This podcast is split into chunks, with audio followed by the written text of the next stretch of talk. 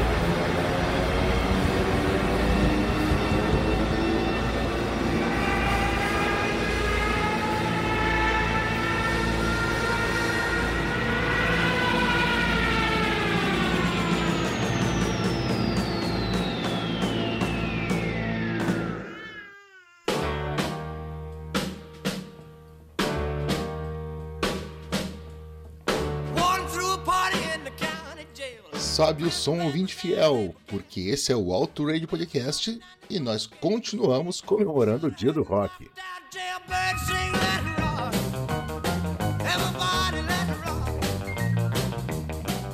Meu brother Thiago Raposo lançou na terça-feira, dia 13, a versão nacional desse tal de rock and roll e me desafiou a fazer o mesmo hoje com as músicas gringas que a gente tanto gosta. Desafio aceito, para desespero do nosso editor Ricardo Bannerman, que vai ter que se virar para aprontar isso a tempo.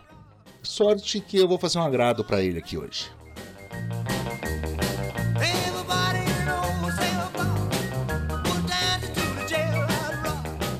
A gente começa o programa com In The Flash do Pink Floyd, pelo simples e belo fato de que essa é a minha banda preferida e eu não encontrei melhor maneira de abrir esse episódio. Mas, ao invés de desfiar uma setlist aleatória dos meus gostos musicais enviesados, eu resolvi botar um pouquinho de ordem e passear com vocês através de sete décadas desse estilo musical que, sem dúvida nenhuma, mudou o mundo. Ao fundo, vocês ouvem Mr. Elvis Presley e sua Jailhouse Rock, lá dos anos 50, quando esse tipo de música barulhenta foi batizado. Um filho bastardo e revoltado do rhythm and blues afro-americano dos anos 40 com o jazz sulista de New Orleans, o menino rock cresceu sendo levado às igrejas gospel da comunidade negra e ouvindo as histórias do country branco. Ele descobriu a alegria das pistas de dança com o boogie woogie e caiu no mundo. Em 1954, um radialista chamado Alan Freed começou a chamar essa batida dançante de rock and roll, um termo que surgiu para descrever o balanço dos navios no oceano e foi emprestado para coisas tão díspares quanto o, o êxtase do fervor religioso nas missas até o ato sexual. Só tinha como dar certo, certo? Vamos fazer o seguinte, vamos terminar de ouvir essa ao fundo e emendar com o cara que tinha a mão direita branca e a mão esquerda negra. The Killer himself, Jerry Lee Lewis e suas Great Balls of Fire.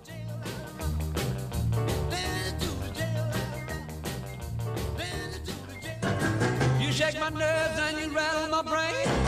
Too much love drives a man insane. You broke my will, but what a thrill. Goodness gracious, great balls of fire. I let you love what I thought it was funny. You came along and moved me, honey. I've changed my mind. This love is fine. Goodness gracious, great balls of fire. Kisses, baby. Hold me, baby. Well, I want to love you like I love should. You're fine, so kind. Got to tell this world that you're mine, mine, mine, mine. I chew my nails and I twiddle my thumb. I'm real nervous, but it sure is fun. Come on, baby. It drives me crazy. It's just great balls of fire.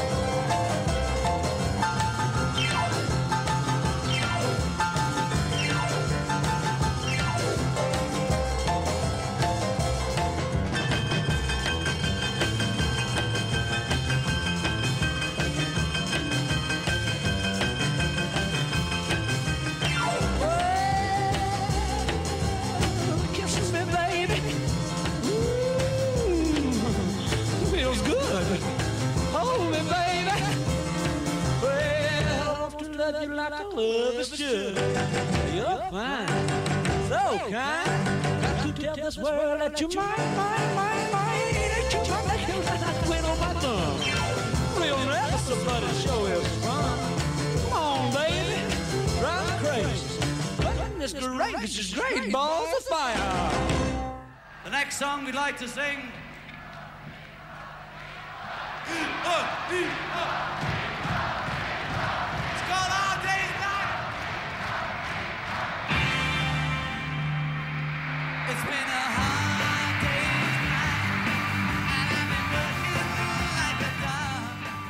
1959, um acidente de avião nos levou Buddy Holly, Big Bopper e Rich Valens. E desde então, 3 de fevereiro ficou conhecido como o dia em que a música morreu. Isso, aliado ao fato de Elvis estar no exército, Jerry Lee ser mal visto pelo casamento com a prima adolescente, Little Richard ter virado pastor e Chuck Berry estar na cadeia, jogou um balde de água fria no rock made in States. Mas, do outro lado do oceano, um punhado de cabeludos já tinha conhecido as dores e as delícias de se formar uma banda. E nos anos 60, nós vimos a invasão do rock inglês. The Kinks, Dave Clark Five, a galera do The Who e, é claro, talvez os maiores, The Beatles, que vocês estão ouvindo ao fundo com A Hard Day's Night, tomaram de assalto as paradas de sucesso e causaram danos à propriedade e à inocência de meninas e meninos, para desespero de todos os pais da época, que já diziam que a nova geração estava perdida e já eram chamados de cringe. Claro que os Yankees não iam ficar para trás. E mais pro final dos anos 60, a gente já começava a ouvir Janis Joplin, The Doors e os Beach Boys. Mas a little less conversation, a little more action. Vamos deixar os baratas terminarem a canção e emendar com um dos maiores riffs da história. Tem troço mais rock and roll que Satisfaction dos Stones?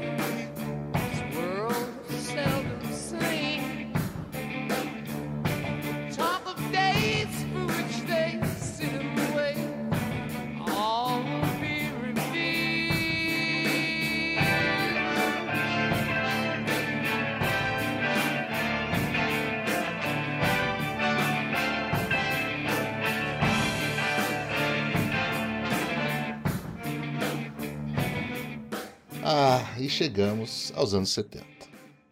A década de ouro, o melhor momento de todos. E meu grande problema hoje, pois como escolher alguma coisa para representar esse período tão rico e tão diferente em estilo? Uma época em que limite era uma noção completamente abstrata. Quando as gravadoras começaram a juntar mais dinheiro que o smog embaixo da montanha, com shows e álbuns, e as bandas desafiavam as leis, inclusive as da física, e a própria saúde em busca de mais inspiração para compor e tocar. Foi nos anos 70 que se formou o conceito de classic rock, a princípio com o que tocava nas rádios AM nos Estados Unidos e nas rádios do exército americano no Vietnã. Pessoal como Aerosmith, Fleetwood Mac, Lynyrd Skinner, Creedence. A gente tinha também a galera do Euro Rock, com o ABBA, o Kraftwerk, o pessoal do glam com David Bowie, Roxy Music e por que não o Queen, que ia acabar derivando na disco music. O pessoal do Talking Heads, do Velvet Underground e do Blonde adiantava a década seguinte com a Sony Wave.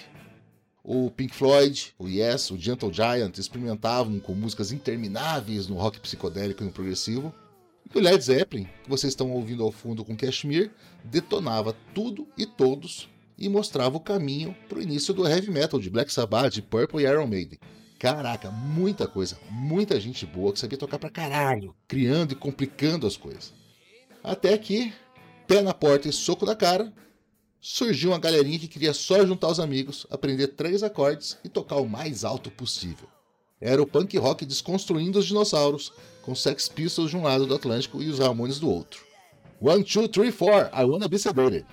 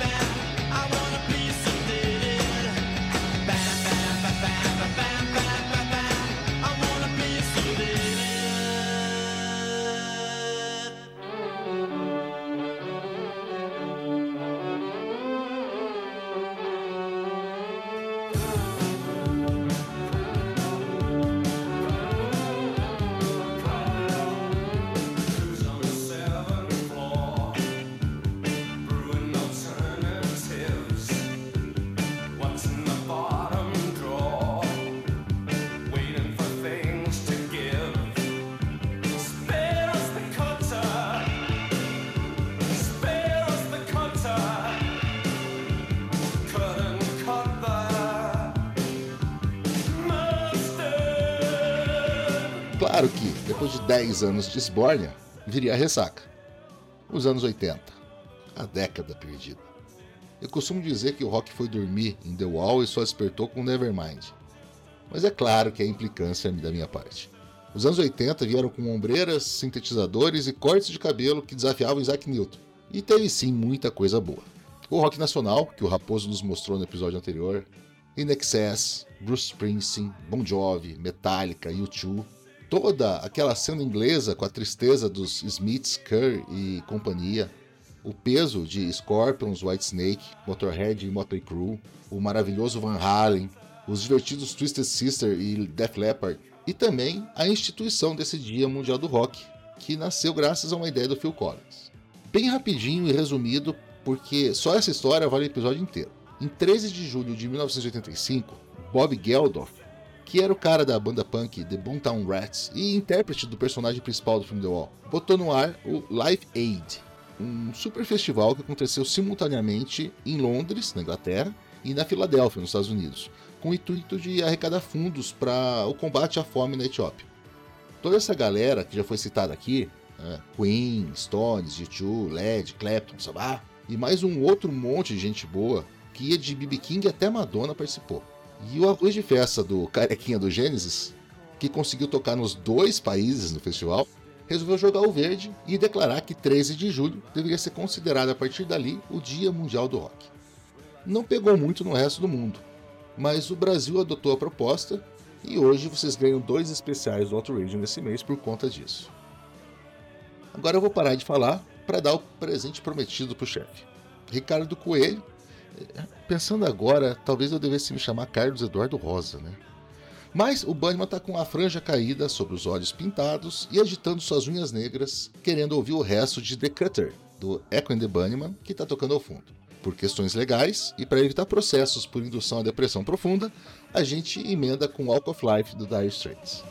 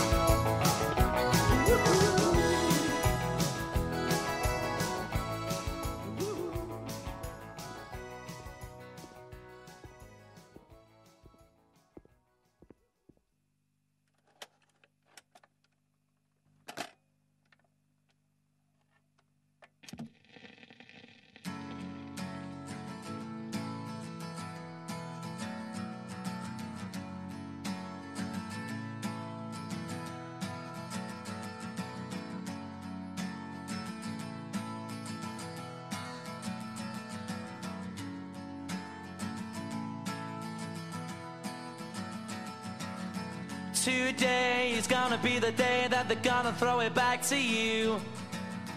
By now, you should have somehow realized what you gotta do. I don't believe that anybody feels the way I do about you now.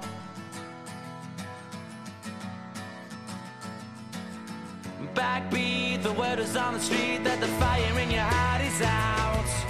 A história é cíclica, acreditem em mim. Se nos anos 70 a galera do punk se revoltou com as músicas de 30 minutos e solos intermináveis e voltou à simplicidade, nos 90 aconteceu a mesma coisa. Revoltados com a dificuldade de emular o som cheio de eletrônica ou a virtuose de caras como Ed Van Halen ou Joe Satriani na garagem das suas casas, mas mantendo a amargura com a vida, nasceu o movimento grunge, primeiramente em Seattle, na costa oeste americana. Nirvana, Pearl Jam, Alice in Chains, as meninas do L7, com fúria e amplificadores no 11 arrebentaram a geração anterior e tomaram a MTV. Um pouco mais para o sul, seguindo ainda a faixa litorânea, os californianos do Red Hot Chili Peppers e do No Doubt misturavam rock e funk e dominavam as pistas. Ali também, Offspring, Green Day e companhia revoltavam os tiozões roqueiros com um novo punk. E, e não tem nada mais irônico que um punk rocker que reclama da molecada mais nova.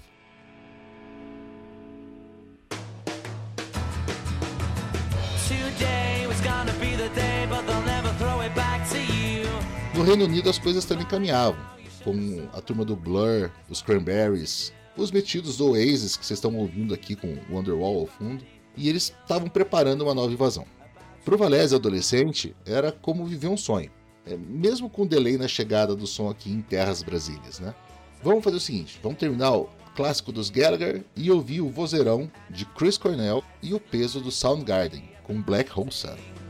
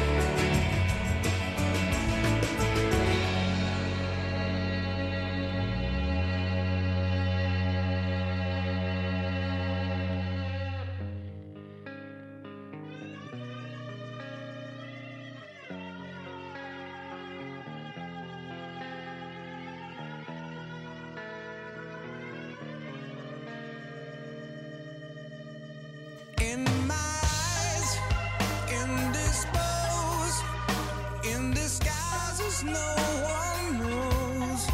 As the face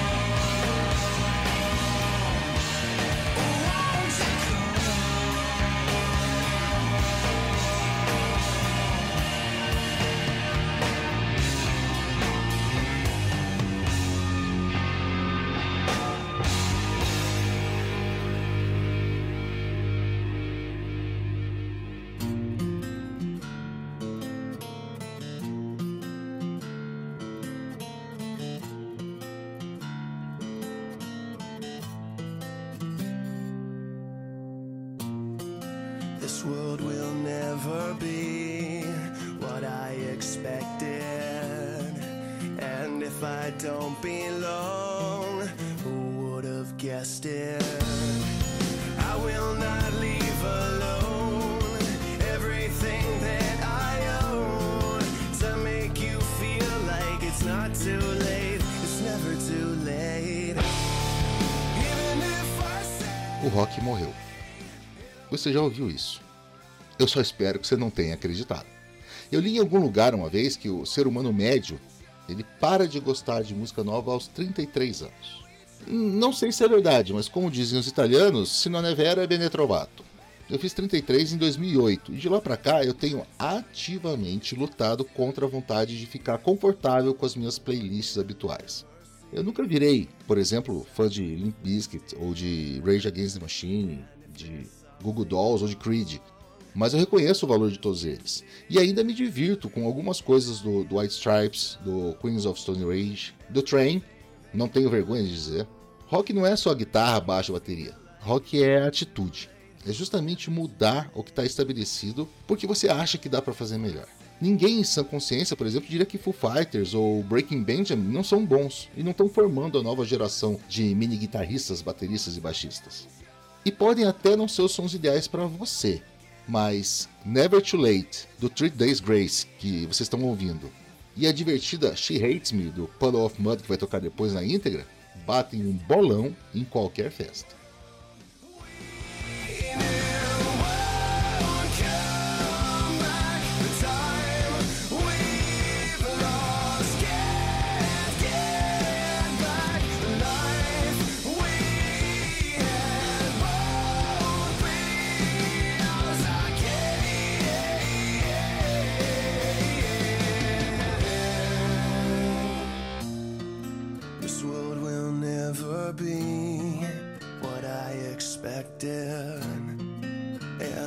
I don't belong.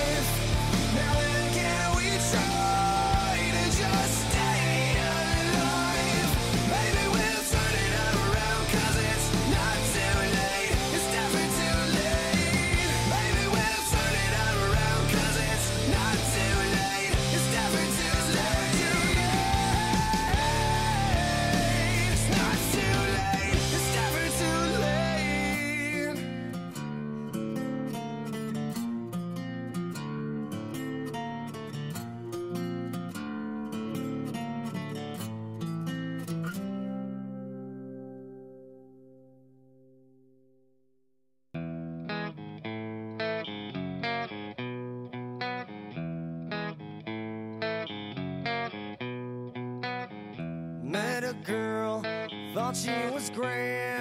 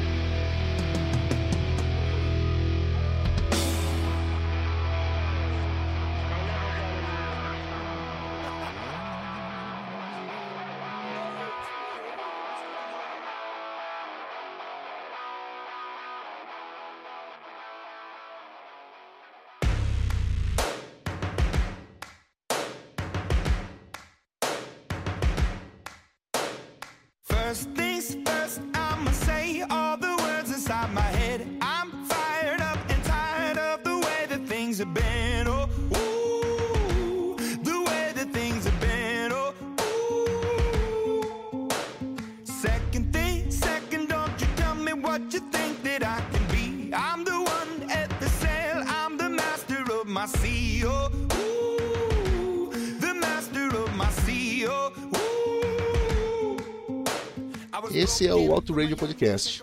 A gente está no www.autoradiopodcast.com.br. Estamos também no Twitter e no Instagram como arroba Autoradiopodcast. E eu sou o Valese. Você me encontra no Twitter no arroba Valese e conversando com vocês no grupo do Radio no Telegram. Aparece lá. Ao fundo temos Imagine Dragons e seu hit Believer. Eles, ah, o Panic at the Disco, os The Lumineers, os The Rival Sons e mais uma galera muito boa estão fazendo o rock dos anos 10 e 20. É bom você ficar ligado, porque se você se descuidar, vai acabar até gostando de alguma dessas músicas. Bom, nós vamos encerrando aqui com Long Live Rock and Roll. E já que eu sou um roqueiro jurássico, não podia deixar de encerrar esse episódio especial com os caras do CDC e com um statement. For those about to rock, we salute you. Up above. Oh, ooh. I was choking in the crowd,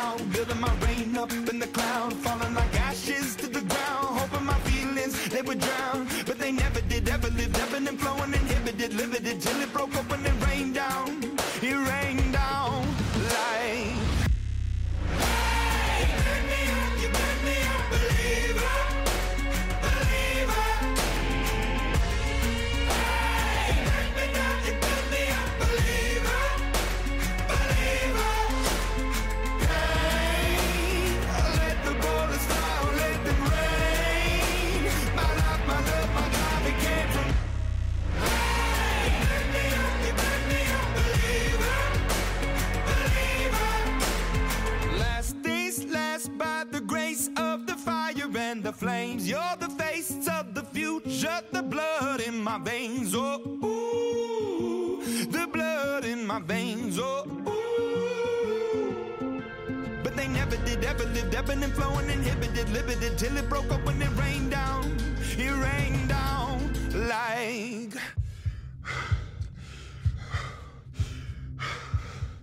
I want to stop. We can't.